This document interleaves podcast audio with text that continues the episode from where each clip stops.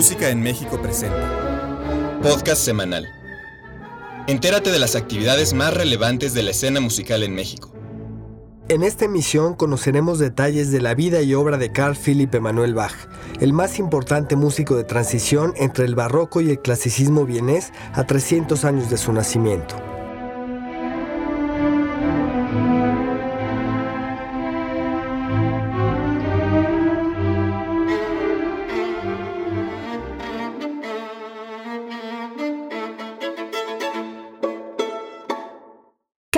Carl Philipp Emanuel Bach es el segundo hijo de Johann Sebastian Bach. Fue formado junto con sus hermanos Wilhelm Friedman y Johann Christian bajo la tutela de su padre. Sin embargo, Carl es considerado el heredero musical más importante e influyente entre los hijos del genio de Leipzig. El espectro de intereses y talentos de Carl Philipp Emanuel Bach era muy vasto. Fue un notable compositor de música vocal e instrumental, en especial para instrumentos de teclado. De igual relevancia era su competencia como intérprete, teórico y pedagogo. Su carrera se ha considerado un desarrollo a medio camino entre el mundo de su padre y la de los clásicos vieneses. Una medida de la importancia de Bach para el desarrollo del estilo musical del siglo XVIII se manifiesta en la admiración de Haydn, a quien debía una gran deuda que data de sus primeros años de aprendiz. Además, Beethoven en una carta de 1809 dijo que el trabajo de Carl Philipp Emanuel Bach sería valorado por los verdaderos artistas.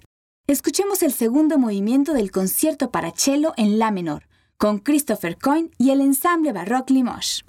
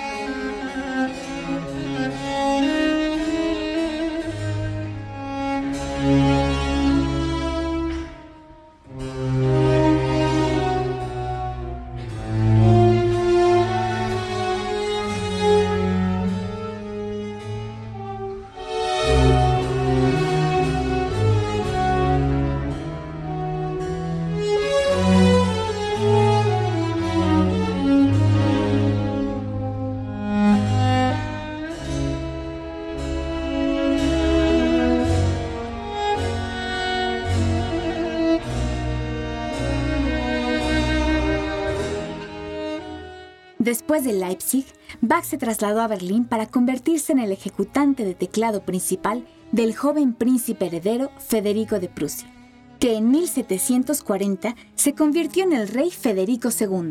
Bach permaneció en servicio hasta 1767 como acompañante de otros miembros de la comitiva real musical, misma que incluía a Federico como flautista y un círculo muy distinguido de músicos, compositores e intérpretes dos primeros conjuntos de sonatas para teclado, las sonatas prusianas y las sonatas Württemberg, demuestran que a la edad de 30 años, Bach había logrado un estilo maduro de composición, menos riguroso en su organización contrapuntística que el de su padre, pero con considerable inventiva en novedosos diseños formales, además de una evidente tensión resultado de la intensa expresividad asociada principalmente con la música vocal trasladada al teclado.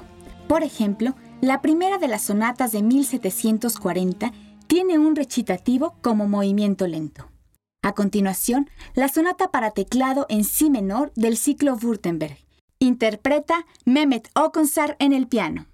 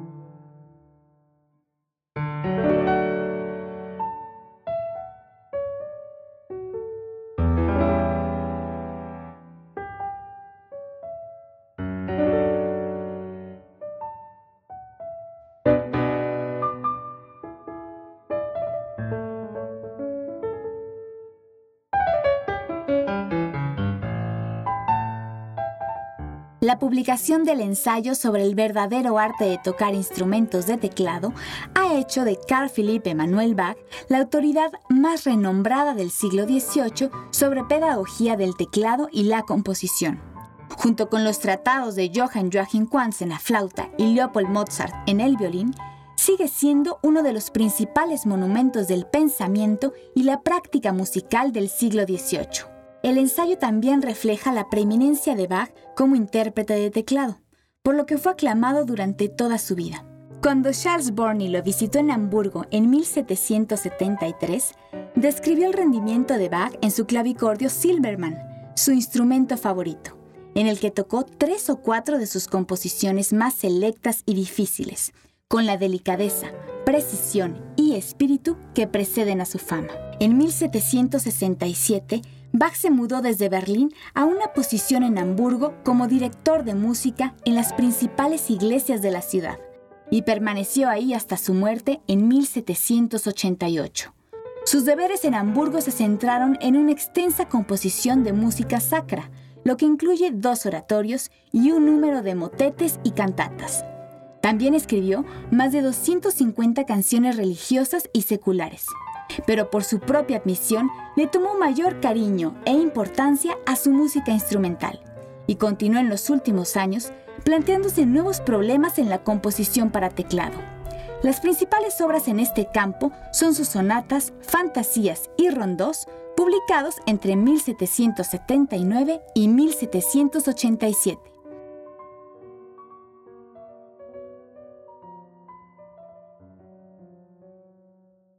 Ahora presentamos el inicio del concierto para clavecín y orquesta en sol mayor de Carl Philipp Emanuel Bach.